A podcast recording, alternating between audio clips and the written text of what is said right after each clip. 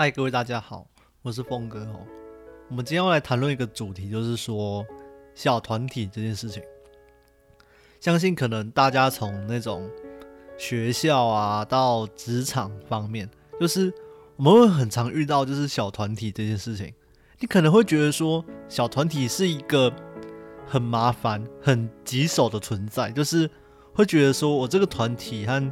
对方的那个团体是有一个。隔阂吗？还是说有一个芥蒂在？就是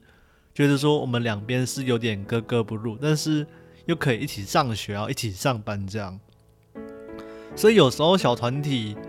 会给人印象就是觉得好像划清那种楚河汉界，你们知道吗？就是划清你我的那种感觉。而且这个是从我们校园的时候就开始，可能从国小吧，国小的时候。就开始有这种小团体的存在啊，很多人会觉得说小团体很烦，是因为这样就很像是在拉远彼此，这样觉得说哦，我们这边一群玩在一起，你们那边一群玩在一起，彼此互不相有交集，这其实会有时候还蛮讨人厌的哦啊，就是说我以我的经验啦来跟大家分享说，因为。校园的一些生活嘛，所以就跟大家分享一下。我刚刚所说小团体这件事情，它不只存在说在校园里面，在职场上也是有的哦。就假如说，哎，我们今天公司一大群人嘛，那可能我今天跟这对同事比较好，然后我们就自己产生了一种同温层或是一种归属感这样。那另外一边，他们也自成一个小团体，这样就是彼此有互相的这种同温层或是归属感，这样，然后就混在一起。不管是诶下班之后有自己的聚餐，或是可能早上的时候有一起来，这样就是会让人家感觉到说，诶，其实你们一团啊，我们一团，其实就有点像是在分隔啊啊，因为我是念相关科系的，就是会讨论说，其实。小团体这件事情到底是好还是不好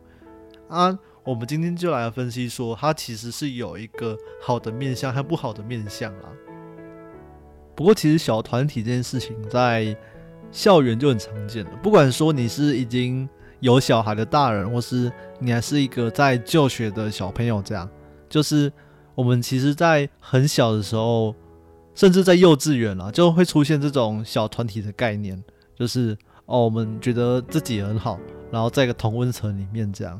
然后我们就一直玩，一直玩，一直玩。而且其实现在社会其实还蛮封闭的，因为可能手机网络在普及化嘛，啊，所以就是哦，我可能玩自己的手机，然后跟几个觉得自认为啦会比较好的人就自成一个同温层，一个小团体这样，然后我们就一起玩在一起，然后有共同的嗜好这样。所以有时候其实小团体是必须存在的，我们要先认同这一点，它是一个必须要存在的一个事实，我们不能够去否定它。但是我们以前可能都很讨厌这种小团体啦，就是大家都很分散，然后都没有什么凝聚力之类的。那我们今天大概就要讲到说，大概这个小团体它是怎么一个产生的方法？这样，如果你是一个。有小孩的大人的话，那我会很建议说，就是让你的小朋友去做社交这件事情哦。因为其实我身边很多大人嘛，就是我长辈之类的，他们就是会让小朋友一直沉浸在平板或是手机的那种世界里面，让他打游戏啊、看影片这样，就成天就腻在那个虚幻的世界。其实我觉得这样不太好，我觉得要让小朋友就去。跟人家多多社交，多多互动，那我觉得才是最好的哦。不要让他都沉溺在那种就是平板或是手机的世界哦。题外话啦，只是我觉得就是科技一直在发达啊，只是说人心就是会这样，就是一直专注在手机网络上面，很少去看看旁边的人这样。好，我们回到这个重点哦，为什么会有小团体产生呢？应该说，其实我们。人在出生的时候都有自己的个体嘛，一个个性存在。那当我们踏入这个社交圈的时候，那是不是也会带着我们的一些价值观的上认同，这样或是一些兴趣爱好所长，然后跟人家相处。因为其实我们从幼稚园开始好了，我们从小爸妈培养我们嘛。因为爸妈培养我们的过程中，一定也输入了一定程度的价值观，或是一定程度的爱好或兴趣。这样，假如说，诶，我很热爱音乐，那可能就是我从小被培养出很喜欢音乐。那我进入校园的时候，也是，诶，可能会接触就是跟我比较兴趣相投的人。其实不止在找朋友，其实我们在找另外一半的时候，也是会希望说对方根本是心有灵犀嘛。我们不论男女朋友是一般朋友好了，即使是我们的爸妈，就是养我们或是生我们的爸妈，我们还是希望说，就是自己的家人可以跟我们有一些心灵上的交流，就是心理上的连结，这样就总是希望说对方可以懂我们一点点嘛。所以。我们在做社交的时候，因为我们人都是我们自己世界的英雄，那我们选择自己的配角的时候，当然会希望说这些配角很符合自己的故事，就是我们要撰写自己的故事嘛。那我们一定要选择就是能跟我们自己合得来的，这样一个故事它才会美好，而不是说我们哦我们不喜欢这堆人，但是我们就硬要去凑一个团体之类的，那其实大家都不愉快嘛，所以。就其实我们会自然的，就是希望跟兴趣相投的人在一起。所以其实小团体我们拆解来看好了，就是一群有理想共同的人，有共同理想和目标的人聚在一起这样。所以我们在学校看到说一堆有相同理想，假如说我爱化妆好了，我去找另外几个爱化妆的女生，这样一起相处，我们会觉得很轻松或很自在。因为我们对彼此就是有那种心有灵犀的感觉，所以我们很常看到就是那种小团体里面几乎都是同性别的。我不知道大家有没有注意到这件事情，就是从你小的时候，你注意看，几乎一个小团体里面同性别的那种比例是偏高的。例如说一堆男生跟一堆男生一群嘛，啊，一堆女生跟女生一群嘛，这都其实还蛮正常的哦。假如说我是女生好了，我很爱漂亮。我很爱打扮之类的，所以我就跟另外几个跟我比较好的女生一起组一个 team，组一个团队，一起讨论说我们要什么化妆、什么彩妆之类的。那其实我们会觉得在这个团体里面得到一种优越感嘛，或是一种认同感，这都是同温层哦。那如果说我们多一堆男生嘛，你看一堆男生，要不就聊一些很色的事情啊，要不就聊什么，哎呦，我们哪里可以开杂货啊？这种就是一堆男生基本上就只会聊这一种的，要不就是哎聊漫威的电影啊之类的，就是男生比较会聊的东西啊。所以你看这个性质哦，就是会觉得哦，当我在这一群人里面都是有一种有认同感的时候，那我会觉得很舒服。反而是我。跟另外一群人相处的时候，诶，我们有不同的理想或目标的话，那相处起来其实会还蛮不舒服的哦。但我们换一个角度来想好了，因为我们如果是校园生活的话啦，啊，因为校园生活我们可能一个班四五十人差不多，那如果这四五十人里面又切成好几个小团体的话，那其实如果你要讲凝聚力的话，根本不够，你你知道吗？当如果说一个班四五十人要统整大家的意见，要统整大家的目标或理想，假如说好了，我想要让大家一起去聚餐，一起去 KTV，但是这一堆小团体里面啊，有人就不喜欢了，啊，有人就喜欢了，诶，有人超喜欢了，那其实很难去衡量哦。例如说我们约夜唱，那可能有些人觉得，诶，啊，价格太高啊，有些人觉得，诶，太晚，我明天要上班。因为他可能做服务业之类的，他没有办法去接受假日要去 KTV 唱歌这样，因为他觉得，诶，他隔天要上班，所以不太适合他。所以其实我们会发现一件事情，就是小团体里面有很多稀稀疏疏的声音，很多更细小的声音是很难去整合的。这就是一个小团体的很大的缺点吧？我觉得小团体可以创就。很多人就是一种归属感或认同感，但是他没有办法去统整大家的意见，所以导致说，其实我们会发现，越后面的人会越喜欢小团体这个东西，因为可以有自己的声音被大家认同。不是说大家，就是自己的声音可以被这样的团体去认同，但是你的声音没有办法给大家去听见，因为这意见太难整合了。所以当一个班它被切成好几个小团体的时候，是很难去做整合。会发现说，哎，这个大团体的人越来越冷漠。这样，其实我个人是不喜欢冷漠这种感觉，因为我以前是很喜欢就是带活动，这样就是一有活动我都会马上往前跑，而且当我在办活动的时候，是有一种热情或是一种沸腾的感觉，就觉得，哎，当有活动在我身上的时候，我会觉得很开心，一种热血沸腾的感觉。这是我啦，只是我会很希望说，如果底校学弟妹可以让我带的话，那我还蛮开心的，因为我自己是一个还蛮热情的人。但是我发现，其实手机和网络这个东西是一种毒药。其实我很难忘记我高中老师所讲的话。我高中老师他很在意学生用手机的一个情况。他说，其实手机和网络这个东西用的恰当。可以帮助人类发展，但是如果过度或是不恰当的话，它只会害了人类，它只会害死人类而已。我其实还蛮认同老师讲的这句话，因为我发现就是，如果手机你用来查资料、来搜寻你不懂的事情或是想要的资料的话，它可以帮助你的脑袋有所进展。但如果说你都只用来就是聊天打屁啊，要不就玩一堆游戏这样。成天干一堆毫无意义、毫无帮助的事情，要不就是浪费时间、浪费生命的事情的话，那其实它会害了你哦。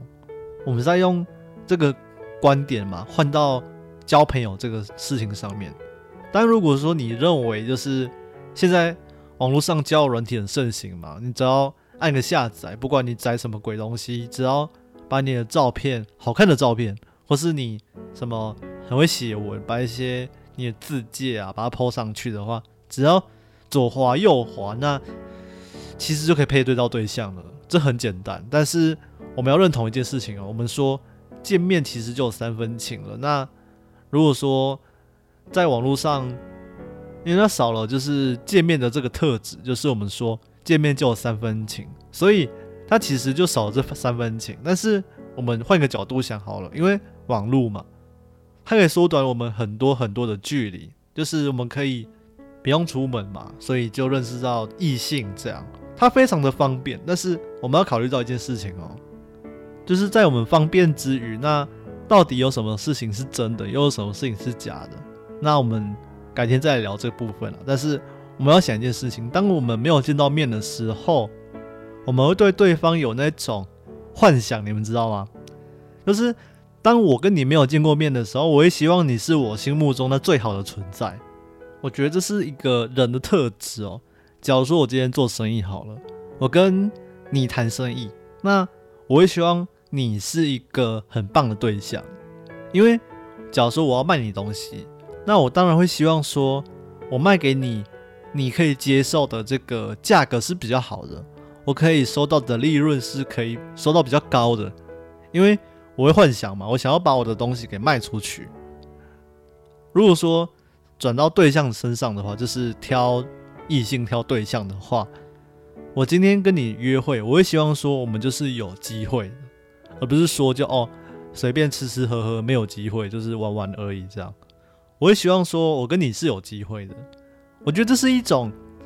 人的机制哦，就希望对方可以达成自己的。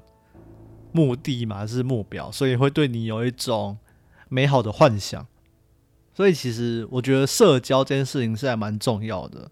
而且这个是要从小就要培养起的，而不是说你长大之后才让小孩有这种社交的概念。我们在讨论到小团体身上，所以小团体你可以想成是一种社交的。障碍衍生出来的问题，就是衍生出来的概念，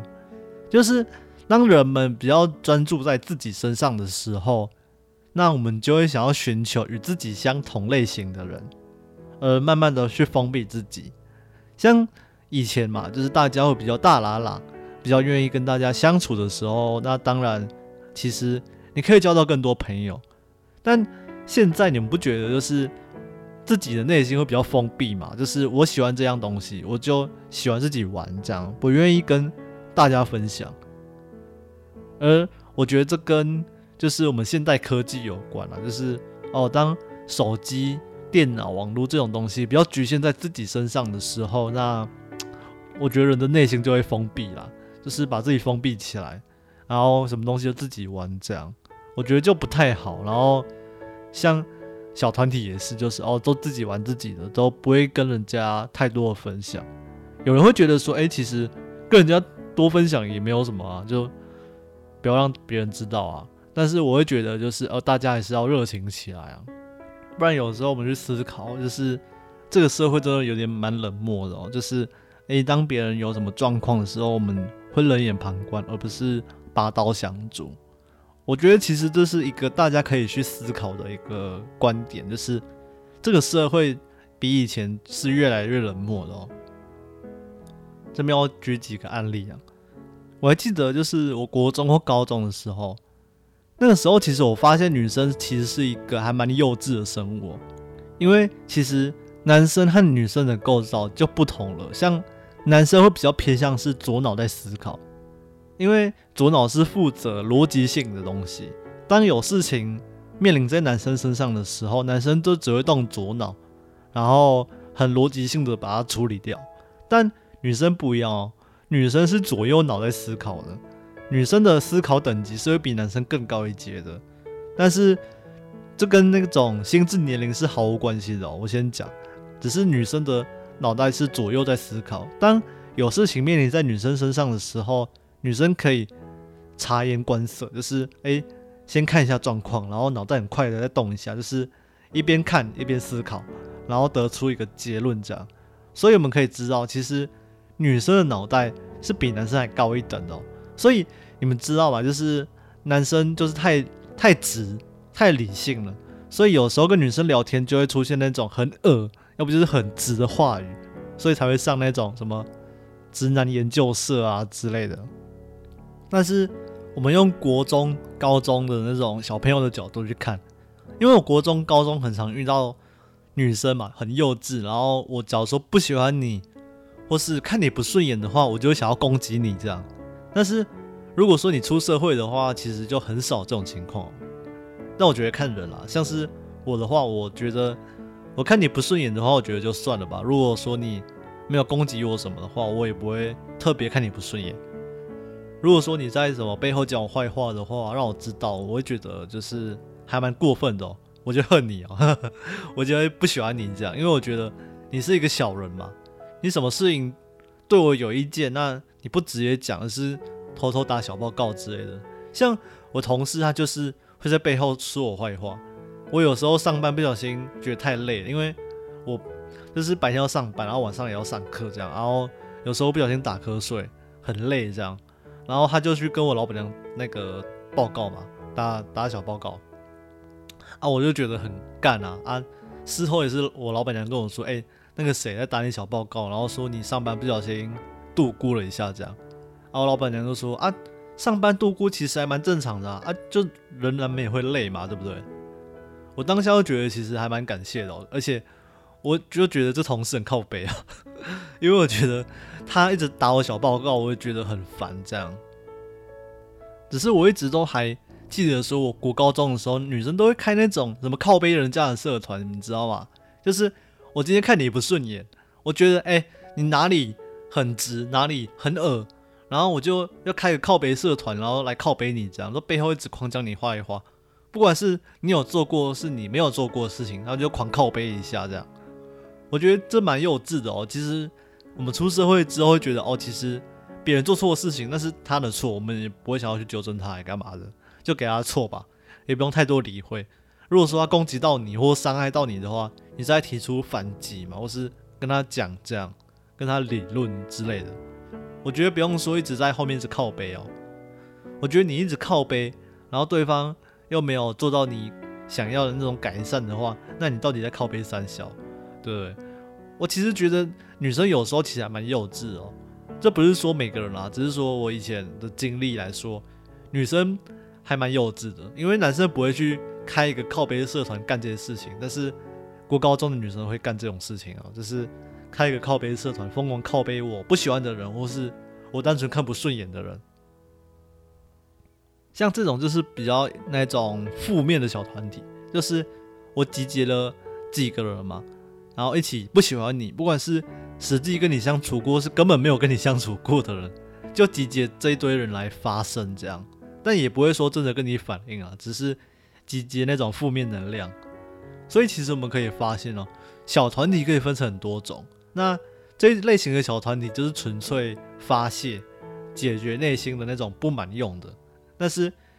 实质上也还是没有解决啊，只是你在靠背而已。这是这种是比较负面的，我们还是不要去加入这种小团体。但是它该不该存在？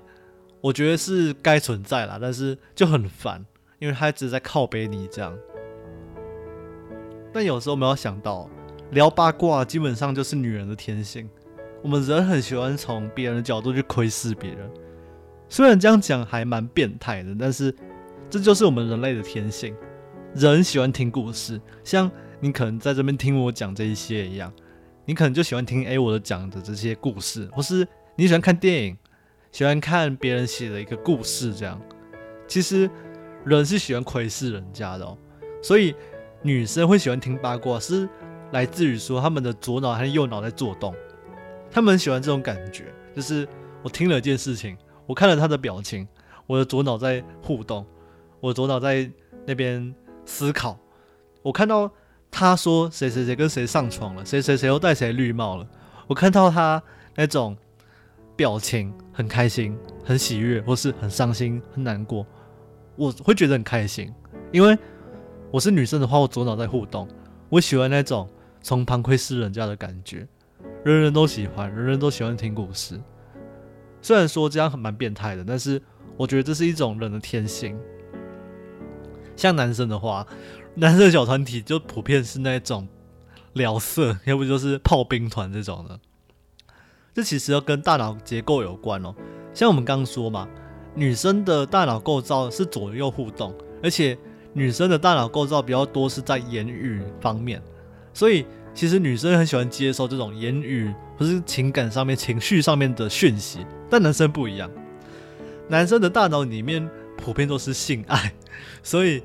男生的群组普遍就是那种跟性啊、跟那种黄色有关的主题哦。例如说什么哦，抛 A 片啊，要不就是传色情网站啊，要不是什么分享情趣用品这种的，就是男生的群比较多这种东西哦。也没办法，因为这个就是男生的构造。而且我觉得蛮有趣的，就是其实男生他是逻辑性，就是。左脑在思考，它比较像单向性的，所以男生会喜欢那种一个讯息，然后可以传达情绪的那种感觉。例如说梗图是迷音，所以你会发现哦，就是男生的群组里面很多梗图和迷音。如果说你男朋友的手机里面都是梗图和迷音的话，还蛮正常的，因为男生就是这样，男生就是会喜欢这种很有趣、很单纯的事情，很简单的快乐。但女生不一样，女生要的东西还蛮复杂的，这又跟那个身体结构是有关的啦。而且男生的群主要不就是一堆男生就就传 A 片嘛，就简单就是这样，很简单，很单纯，很快乐。如果说你发现你的男朋友是你老公的那个什么赖里面有别的女生的讯息，代表说他其实对这女生有点兴趣。我所说的兴趣可能就是单纯对他有好感而已，或是真的想跟他上床这样。因为男生其实的脑袋真的很单纯哦，单纯到很难用什么字去解释，这样就蛮单纯的，很单向性的这样。所以其实我们可以理解哦，男女的构造不同，塑造了不一样的小团体，你们知道吗？但男生的小团体就比较简单，就什么炮兵团啊，要不就是 A 片、破 A 片啊之类的，要不就是传一堆梗图和名。那女生就比较复杂，女生就是聊人家八卦啊，要不就是靠别人家这种的，就是比较偏八卦性的啦。因为女生就是情感的动物嘛，像这些讯息就传达出了女生想要的诉求嘛，就是情感情绪方面的。所以我们会发现哦，所谓的小团体的聚成，就是跟有些其实跟需求是有关系的。像女生需要的是一种言语或是图像上的需求，所以就会促成这种八卦团；而男生的话就比较偏性方面的，所以就有炮兵团这样。有时候其实小团体也是跟这种需求性是有关的啊，啊，只是说我会觉得这样的小团体是好事，就是在彼此同温层里面都可以寻找一个自己的定位嘛，嗯，也是啦，就。寻找一个自己可以容身的地方，这样。我们再来要谈到就是小团体到底是好还是不好？我们刚讲了还蛮多的哦。我们要去思考一件事情，就是小团体这件事情造成的影响是属于负面还是正面的这个问题。像我刚所说的嘛，像假如说一堆女生她开一个群组，专门来靠背他们看不顺眼或是不喜欢的人，这样，我本质上会觉得其实。这样的行为是一个比较负面的哈，因为我们没有解决问题啊，我们只是让怨恨和不满在增生而已啊。重点是啊，问题根本就没有解决啊，你没有解决问题，然后一直在摆烂，然后一直在靠北，一直在怨恨埋怨，那它这是一个很负面的东西哦。所以我们不要有这样的东西存在啊，我们还是希望说，我们跟别人有一些隔阂或是不谅解的时候。还是希望可以跟对方一起面对面的去讨论，或者是吃个饭、吃个宵夜之类的。有时候其实聊一聊，我们自己的心也会坦然了一点哦。退一步海阔天空嘛，对不对？但是这就是现代社会比较缺少的，因为我们会觉得就是哦，很多事情都可以在网络在线上解决的话，那干嘛何必见面？像我所说的，就是。见面一定就是有三分情存在。我们看到对方，看到一个肉身的人体在这边，我们就是会自然的有这种心灵的交流嘛。虽然我们没有肉体上的连接，但是我们就是有肯定心灵上的这种交流嘛。见面就是有三分情，这个是真心不骗的。而像我们男生所说这种炮兵团或是 A 片群组的话，我觉得算是好事啊，就是可以抒发自己内心的欲望，对不对？我们可能平常没有肉体上的连接，但是我们有心灵的安慰嘛？就是我们心灵被这些片片、这些梗图给抚慰到了。像这种压抑的社会，就正需要这种 A A 片的辅导，来让我们的心灵扶正，